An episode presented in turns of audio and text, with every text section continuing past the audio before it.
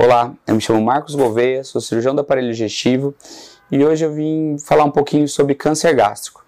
Na verdade, eu queria ressaltar os três principais fatores para alguém desenvolver o câncer gástrico.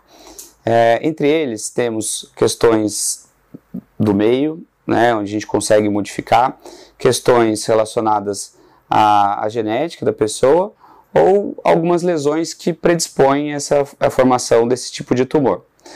Em primeiro, a, e o mais importante, são os fatores que a gente consegue modificar, como uma alimentação sem muitos alimentos processados, sem muito alimento defumado, uh, evitar o tabagismo, então consumo de cigarro zerar mesmo, né?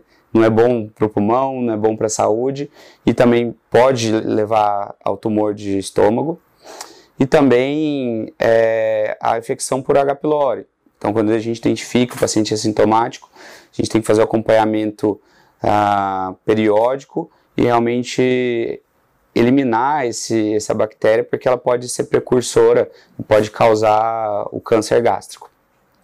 Em segundo, segundo ponto, temos questões inerentes ao paciente, ao paciente, que ele não tem escolha, como doenças familiares, a história de alguém na família que tem o câncer gástrico, principalmente é, precoce, pessoa mais jovem, e também alguns tipos de anemia, como anemia perniciosa.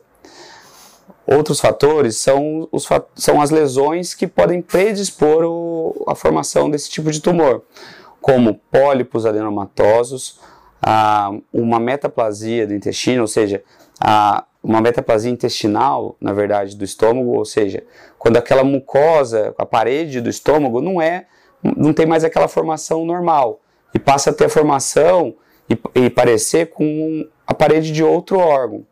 E também é, com a gastrite atrófica, que é uma doença onde existe uma inflamação muito importante da parede do, do estômago, isso pode predispor à formação do, do câncer gástrico.